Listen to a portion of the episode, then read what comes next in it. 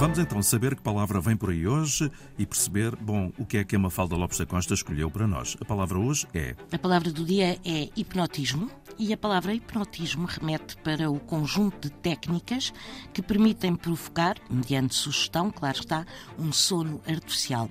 Já o verbo hipnotizar remete para fazer cair em hipnose. E em sentido figurado, hipnotizar alguém é sinónimo de fascinar essa pessoa. Mas em hipnotismo, hipnotizar e hipnose, esconde-se um deus do sono, Hipno, filho de Morfeu, e irmão de Thanatos, o deus da morte, na mitologia grega, Hipno era a personificação do sono.